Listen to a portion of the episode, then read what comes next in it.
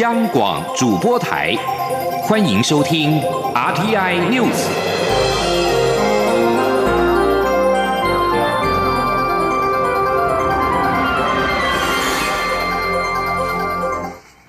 各位好，我是李自立，欢迎收听这一节央广主播台提供给您的 RTI News。国安人员借由陪同蔡英文总统出访的机会，却透过通关礼遇违法夹带大量的免税烟品入境而被查获。蔡总统为此感到震怒，国安局长彭胜竹请辞负责。国防部今天也表示，总统府侍卫长张杰中将自请调职，今天起生效。蔡总统今天特别邀请了总统府秘书长陈菊跟国安会秘书长李大为会商，并且做出了多项指示。总统在会中指示，除了配合司法单位侦办之外，机关内部也应该彻底调查整本案，全面检视相关流程，了解过往常年积习情形，以及探讨流弊的成因，以严加杜绝。未来访团随员回国行李通关，除了涉及国安机密的事宜之外，都比照一般的旅客规定进行查验。国民党立院党团今天举行记者会，要求相关机关紧速查办。财政部关务署副署长彭英伟强调，涉案人员跟金流部分减掉已经进入调查。至于九千两百条的香烟摆放在华航的免税品的仓库，关务署也会清查核对账册。由于此事也牵涉到华航，交通部长林佳龙今天表示，他已经要求华航彻底展开行政调查。对华航的疏失将会就责无上限，并且要求华航针对此种违法行为厘清历年的状况，并对外说明。记者吴丽君的报道。立法委员黄国昌二十二号指控一名转调总统府侍卫室的国安局少校，利用蔡英文总统搭乘华航专机出访之便，向华航订购了九千多条免税烟品，企图利用返国时的通关礼遇夹带入境。事发之后引起总统震怒，下令彻查。尽管华航宣称一切都依正常程序，不过黄国昌二十三号继续爆料，痛批。批华航高层说谎，要求华航董事长因为此下台。对此，交通部长林佳龙下午出席活动时受访表示，他已要求华航彻底展开行政调查，并厘清历年来的状况。对于华航的疏失，他也将就责无上限。林佳龙说：“我昨天已要求华航全面展开行政调查。”那也配合检调单位的侦办，务必厘清疏失跟责任。那么关于这一件违法行为，我也要求华航针对历年来的状况加以厘清，并对外说明。那对于此案，我绝不护短。那华航所涉及的疏失跟责任，就责无上限。媒体关切所谓就责无上限是否包括撤换董座？林佳龙则表示，华航作为一家上市公司，必须加强内部治理，避免内控失灵。因此，证据到哪里，责任到哪里，人事检讨就到哪里。他说：“必须全面、无上限的进行调查，资料到哪里就查到哪里，而且证据到哪里，责任到哪里。”那么，当然涉及到的人事的检讨就到哪里。林佳龙也表示，根据交通部初步掌握的资讯，这是多年来总统专机出访的陋习。但华航在期间究竟扮演何种配合的角色，必须加以厘清。因为走私是很严重的违法行为，过去可以，不代表现在可以纵容。既然发现问题，就要勇于面对，承担责任，如此才能。重获社会的信任，为免调查旷日费时，交通部也将持续监督华航，优先调查这起事件，而且会让资讯透明，以招公信。历年的资料则要加以保全整理后，尽快对外说明，而且越快越好。中央广播电台记者吴丽君在台北采访报道。至于外交部今天下午表示，初步全面清查结果，外交部同仁没有参与国安局无姓官员的烟品代购行动。政府积极争取参与联合国气候变化纲要公约，外交部政务次长谢武桥今天在气候变化及永续发展研习会致辞表示，政府有决心参与联合国气候变化纲要公约，这个决心不会因为政治等因素受阻而有所减损。记者王兆坤的报道。外交部举办气候变化及永续发展研习会，以深化伙伴关系为主题，探讨永续健康愿景、青年发想、永续发展教育等议题。希望借此促进产官学研与社会公民的交流互动，创造更多改变台湾与国际的永续行动及伙伴关系。外交部次长谢武桥致辞时说明，政府依据联合国永续发展目标定定的各项核心发展目标，例如国际援助合作计划，就效法联合国永续发展目标的精神，制定多元伙伴关系，协力促进永续愿景目标。在以气候变迁议题而言，我政府也持续推动参与联合国气候变化纲要公约。目前虽因政治等因素受阻，但会努力透过民间团体、学术单位等管道与国际社会保持互动。谢武桥说：“我们只能够以呃缔约方大会的研究观察员的这个身份来参加相关的这些会议啊、活动跟机制，但是这个完全不减损我们参与的这个决心。”台湾永续能源研究基金会董事长简佑新致辞表示，国际对于联合国永续发展目标的关注，已成为这个世代讨论发展议题时不可或缺的新常态框架。蔡英文总统的自由民主永续之旅，说明永续发展的价值就是台湾价值，宣示我方将依循联合国永续发展目标，为友邦和世界带来更大贡献。中央广播电台记者王兆坤台北采访报道：行政院拟定危害国家的资通讯产品清单，负责召集跨部会委员会议的政务委员龚明鑫今天表示，将召开跨部会会议定案之后，接下来会将清单呈报政府的资安长，也就是行政院副院长陈其迈核定。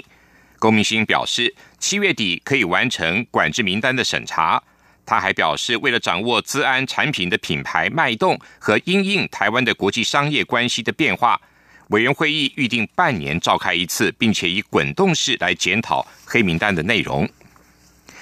二零一九年全国教育局处长会议今天在云林登场，教育部长潘文忠表示，十二年国教课纲即将实施，从二零一七年起的五年内。政府将筹编新台币四百五十亿元，支应增聘师资等配套措施。他也感谢各县市教育局处的辛劳跟全岛学校的努力，让新课纲终于能够在八月正式上路。为了了解十二年国教课纲施行之后的成效，国家教育研究院现在正执行台湾学生成就长期追踪评量计划，预计为期十年。以建立国家级的学生能力成长资料库。记者陈国伟的报道。教育部委由国家教育研究院推动台湾学生成就长期追踪评量计划，计划主持人国家教育研究院测验及评量研究中心主任任宗浩指出，这项计划将针对去年九月入学的国医生以及今年九月入学的国医生进行核心素养学习成就线上评量，每一群对象都从全国学校随机抽样，并以班级为单位，约选取两百校六千名学生施测评量，涵盖。中文阅读、英语文、数学、自然科学、社会等五个领域，但每位学生只会受测其中两科。任宗浩表示，最后一届学习旧课纲的国中生已经在今年五月执行第一次评量，明后年五月将再施测两次。首届新课纲国中生则从明年五月起，从国一到高三连续六年共评量六次，但每年都可决定是否持续参与这项评量计划。国教院预计从年底后陆续在网站。上公布各项评量统计资料。任宗浩说，所有受测学生无需为评量刻意做准备，只要以平常心施测即可。各领域都有十几种题本，受测者的题目不尽相同，往后将对外公布题库。比如说，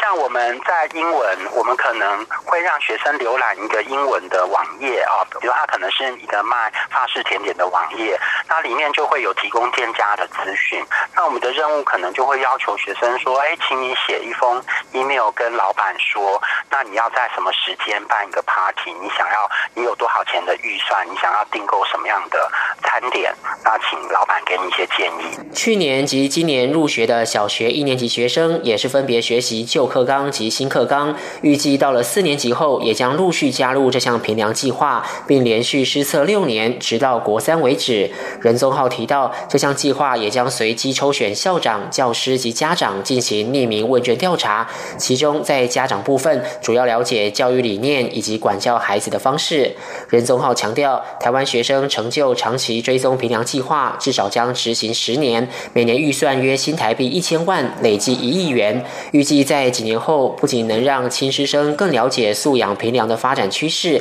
也能建立国家级的学生能力成长资料库，确切掌握新课纲的实施成效。中央广播电台记者陈国伟云林采访报道。针对二十一号在香港发生的暴力事件，在台港生所组成的香港边城青年发表声明，强烈谴责香港警方疑似勾结黑社会势力，借由暴力手段造成香港社会的恐慌，并谴责立法会议员公然表扬元朗暴力行为。他们同时也呼吁国际社会采取必要措施，包括对香港发布旅游警示。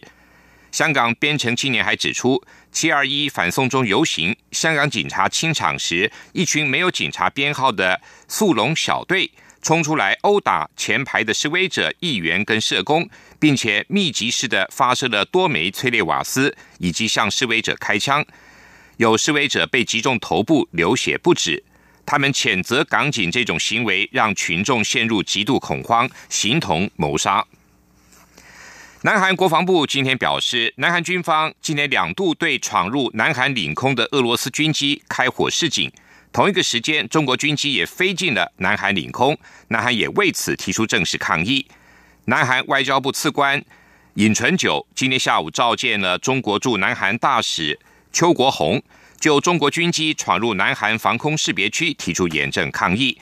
同时，南韩国防部政策企划官李正炯。今天下午，先后召见驻南韩中国大使国防武官杜农一和俄罗斯大使官武官，就中俄军机在今天上午侵犯南韩防空识别区提出了严正的抗议。南韩国防部官员表示，这是俄罗斯军机首度进入南韩领空。今天稍早呢，有三架俄方的军机飞进南韩的防空识别区，其中一架军机更两度闯入南韩领空。目前，俄罗斯跟中国官方都没有立即为此事做出公开说明。美国在加勒比海的自治邦波多黎各的首都圣胡安，二十二号有数十万名愤怒的抗议者。封锁主要的道路，要求总督罗塞洛下台。这也是至今以要求总督辞职为诉求的示威者当中最规模最大的一次。根据法新社报道，民众不满塞洛政府被控贪污，而其中包括原本要提供给二零一七年玛利亚飓风罹难者的款项。当年的飓风一共导致了将近三千人罹难。除此之外，最近一波外泄的聊天讯息显示了罗塞洛跟其他官员曾私下嘲弄记者、同志、女性跟飓风的受害者，也让民众感到愤怒。包括瑞奇·马丁在内的波多黎各多名知名的歌手，二十二号都加入了圣胡安抗议的阵容。大批群众举着波多黎各的旗帜在街上唱歌跳舞，抗议的场面大致平和。面对排山倒海的压力，罗塞洛二十一号曾表示自己明年不会寻求连任，并将辞去党主席的职位，但是他拒绝下台。继续为您报道，今天刚刚收到最新的消息，英国保守党新党魁选举的结果在伦敦时间今天上午的十二点，台湾时间今天下午的七点后正式的揭晓，由前外交大臣、伦敦市长强生当选。保守党一千九百二十二委员会代理主席吉伦今天宣布党员的投票结果，强生以九万两千一百五十三票击败了韩特的四万两千六百五十六票，当选新任党魁。强生在获选为保守党新党魁之后，在伦敦时间的二十四号下午，将接替卸任的梅伊出任英国新任首相。这里是中央广播电台台湾之音。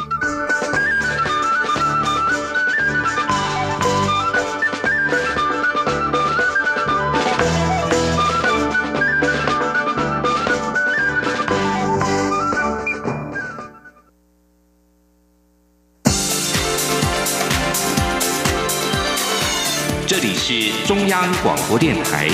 台湾之音，欢迎继续收听新闻。欢迎继续收听新闻。经济部今天公布了六月份的工业生产指数为一百零七点零二，年减百分之零点三九，占比最大的制造业则年减百分之零点六一，减幅已经有收敛。经济部指出，进入下半年的接单旺季，保守估计七月份的制造业生产指数的表现应该会持平发展，甚至还会有机会回到正成长。记者谢佳欣的报道。六月工业生产指数一百零七点零二，年减百分之零点三九，指数连续两个月衰退，但减幅开始收敛。占比最大的制造业在半导体高阶制程接单活络，伺服器、网通产品国内产线扩增下，减幅同样缩小，来到负的百分之零点六一。经济部说明，本月推升制造业生产的最大工程为机体电路，主要是有晶圆代工大厂首季生产递延到六月，加上品质好、单价高的高阶制程订单接得多，六月出货多所致。但目前还没有看见手机新品的拉货潮涌现。经济部统计处副处长王淑娟说：“其实手机的部分也有一部分在这里面。”那因为高阶制程里面，它就是包含手机高阶的绘图晶片，还有处理器等这些都都有，所以不是只有单一一个货品在拉货。那我们比较明确的就是说，我们从十二寸跟八寸来看，十二寸的表现比八寸好很多。那十二寸里面又是以高阶制程的这部分空间比较大。整个手机零组件的供应链还没有看到明显的新机的一些拉货的情况出现。展望未来，经济部表示，今年前两季制造业分别较上年同期负成长百分之四点六一及负百分之零点六四，减幅已有收敛。未来进入下半年消费旺季，预估七月份可以持平发展，甚至能够一拼回归正成长。若是未来接单真的逐季好转，下半年制造业表现就有望由黑翻红。中央广播电台记者谢嘉欣采访报道。另外，经济部今天也公布了六月份的批发、零售跟餐饮营收的统计。批发业的营收是八千三百四十四亿，年减百分之六；零售业跟餐饮营收同创历年的同月新高，分别是三千一百一十三亿跟六百八十六亿，开出了年增率百分之四点五跟五点一的好成绩。经济部预估今年可以维持温和成长的态势。记者谢佳欣的报道。六月批发业营收受到美中贸易战持续、需求减弱影响，加上记忆体等电子零组件，还有原物料如钢材、石化原料价格处于低档影响，金额为八千三百四十四亿元，年减百分之六。尽管近期爆发日韩贸易战，造成记忆体报价喊涨，但因去年七月记忆体价格尚未登顶，因此经济部认为，即便记忆体在今年七月价格回涨，可能仍难超。超越去年同期水准，加上美洲贸易战、原物料价格等不利因素持续，预估七月营收衰退幅度可能扩大至负的百分之九。内需方面，零售餐饮业营收六月份则是持续成长，同创历年同月新高。零售业营收三千一百一十三亿元，年增百分之四点五，主要是百货新商场开卖，部分超市业者推数位转型，搭配行动支付回馈及换购活动带动销量，还有几款高单价进口限量车款及电动车销量好所致。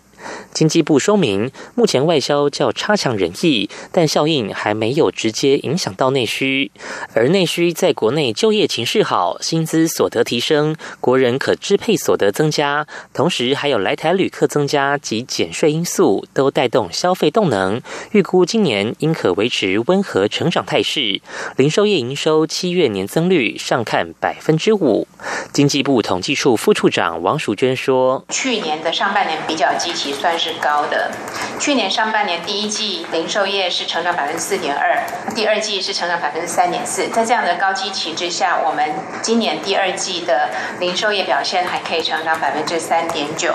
算是相当不错的一个成长力道。那预估这个成长力道应该还是可以延续到下半年，因为去年下半年的比较基期相对比较低了，所以我们是预估零售业今年的表现应该是还可以是呈现一个温和成长的状态。六月餐饮业营收六百八十六亿元，年增百分之五点一，主要是受惠于端午节、毕业季聚餐效应，加上冰品销售旺季到来所致。未来则是进入暑假旅游旺季，消暑商机涌现，营收可望持续成长。七月营收预估成长百分之三到百分之六。中央广播电台记者谢嘉欣采访报道。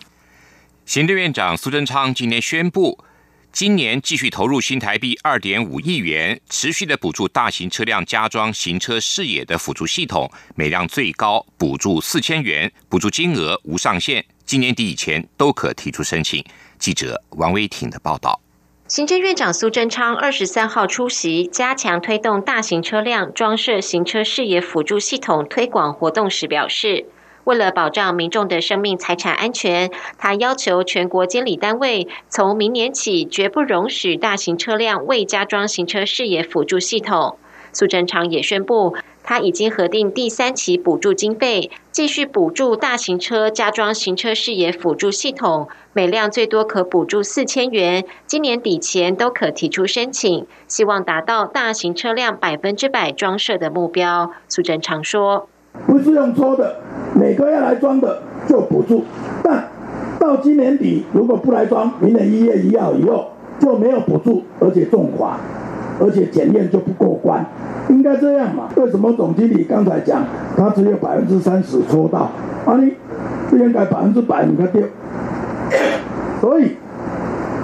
这个方法要改变，那金额没有上限，那规定。就是来装的，就给他补助。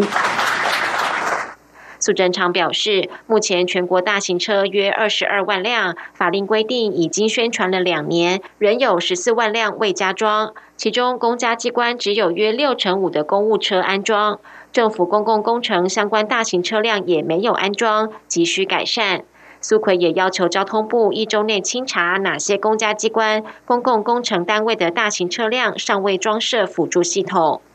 明年一月起，大型车检验时，行车视野辅助系统将列为检验项目，未装设者无法过关。苏贞昌也请交通部会同内政部警政署确实执行公路检查，也请交通部会同公共工程相关单位检查进场大型车辆是否装设行车视野辅助系统。中央广播电台记者王威婷采访报道。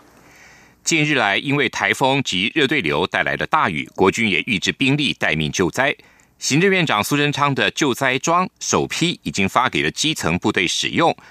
国防部今天表示，后续将会继续搜集官兵的使用意见，并且滚动式的修正跟精进品质。记者郑林的报道。今年五月汛期来临时，行政院长苏贞昌致电国防部长严德发，提到救灾服装是否能够跨部会整合，就官兵的食物需求进行调整。严德发因此指示相关单位研制。国防部二十三号举行记者会，新式救灾装正式亮相。由军备局所研制的救灾服装，正式名称为透气战斗衫，胸、背、腹部等以透气材质拼接迷彩样式衣袖而成，具备散热、排汗、抗 UV、舒适性等机能。已发放六千件给各作战区的救灾官兵。陆军机部三三三旅上士班长曾一凯表示，该款战斗衫是拉链式，着装很方便、舒适又具有延展性，对于救灾任务而言，也比先前的服装适合。之前在救灾的时候，因为迷彩服相对的比较闷热，那我们会把它脱掉成圆领衫。那圆领衫的话，它是短袖，所以容易造成树枝割伤手臂。那换装成这个透气战斗衫，这是。比较适合救伤。国防部后次室后勤准备处长耿广义表示，目前透气战斗衫是第一次在救灾中试用，未来会依照官兵弟兄的意见做滚动式修正，期盼在材质与官兵着装等层面寻求更好的服装。另外，由于目前救灾装并无阶级识别，对于官兵的军阶配挂方式及识别等，也会纳入改进意见。央广记者郑玲采访报道。继续为您播报。插播的最新消息，中国官媒媒体新华社今天报道，中国国务院前总理李鹏因病医治无效，在二十二号晚间的十一点十一分在北京病逝，享年九十一岁。李鹏担任总理期间发生举世闻名的一九八九年的六四天安门事件，但是他血腥镇压学生的民主运动，遭受到民主世界的强烈指责。李鹏原名李元鹏，出生在一九二八年的十月二十号，出生地是上海的法租界。毕业于苏联莫斯科动力学院的水利发电系，高级工程师。他曾经先后出任电力工业部部长、国家教育委员会主任、国务院副总理、国务院总理以及全国人大常委会的委员长等职务。一九八九年的八九民运在当年的四月爆发之后，李鹏在四月二十六号发表了“四二六”社论。激怒学生走上街头。到了五月十九号，李鹏在电视上发表措辞强硬的“五一九”讲话，使得聚集在北京天安门广场上的示威大学生表达了更为强烈的抗议。到了五月二十号，李鹏以总理身份签署国务院令，决定自五月二十号起在北京部分地区戒严。此后，到了六。同年的六月三号的晚间到四号的清晨，中国当局派遣军队镇压了手无寸铁的学生，造成民运学生死伤惨重。到了二零零三年三月，当时七十四岁的李鹏卸任全国人大常委会委员长，离开政坛。继续播报今天的前进新南向。前进新南向。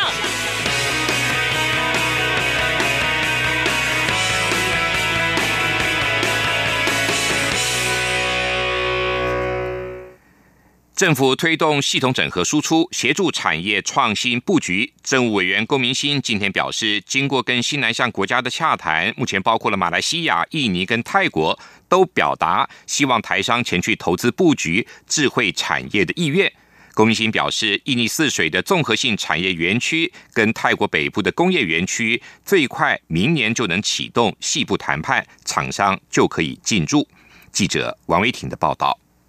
政府推动产业创新布局，已经从以往的零组件进阶到系统整合输出的概念。政务委员龚明鑫表示，因为美中贸易战的关系，使第三阶段的布局时程提前。他表示，目前策略布局进行中的案子，包括印尼泗水的综合性产业园区，当中规划了一百公顷的台湾专区，希望智慧化产业和电子业可以前往投资。马来西亚则向台湾的智慧城市产业招手，而在驻泰代表童振源的促成下，台北也有意成立工业园区，招揽台湾的智慧制造、数位经济、智慧医疗等进驻，作为台湾的数位产业示范园区。龚明星表示，在印尼和台北的部分，明年有机会展开谈判。工业园区可能还是要开设啊，开开辟啊，对啊。但是就是可以先呃开始跟对方比较呃确定的西部谈判等等一些情况，因为对对对对。龚明鑫表示，策略布局不只从企业产值着眼，还要考量产业布局、区域布局、对方的需求和台湾产业的能量。如果能对加入区域整合有帮助，更是额外加分。他说，目前洽谈的对象多为东南亚国家，不过也有与友邦圣文森和史瓦蒂尼讨论类似的案件。龚明鑫表示，有意愿前往合作对象国家投资布局的厂商，政府将与当地政府洽谈合作条件，例如税务减免、投资保障机制等。厂商多数希望在当地能够有群聚供应的规划，政府也会派法人团体前往当地协助厂商。例如，现在中华电信、中兴社也已经到台北的园区考察，展开评估。中央广播电台记者王威婷采访报道。教育部青年署委托台科大举办新南向暑期创业团队，吸引了来自印尼、菲律宾、马来西亚、泰国还有台湾等国家的共两百名学生报名，最终录取六十名学员参与一系列的创业课程。学员将组成跨国团队进行简报竞赛，获胜的队伍将获得台科大育成中心后续的创业辅导，并且免费半年进驻台科大新创培育基地。台科大校长。廖庆荣表示，台科大连续两年举办新南向创业团队，除了鼓励学生创业，提供获胜团队创业辅导的资源，也培养学生跨国合作的能力。以上这一节 RTI News 由李思利编辑播报，谢谢收听。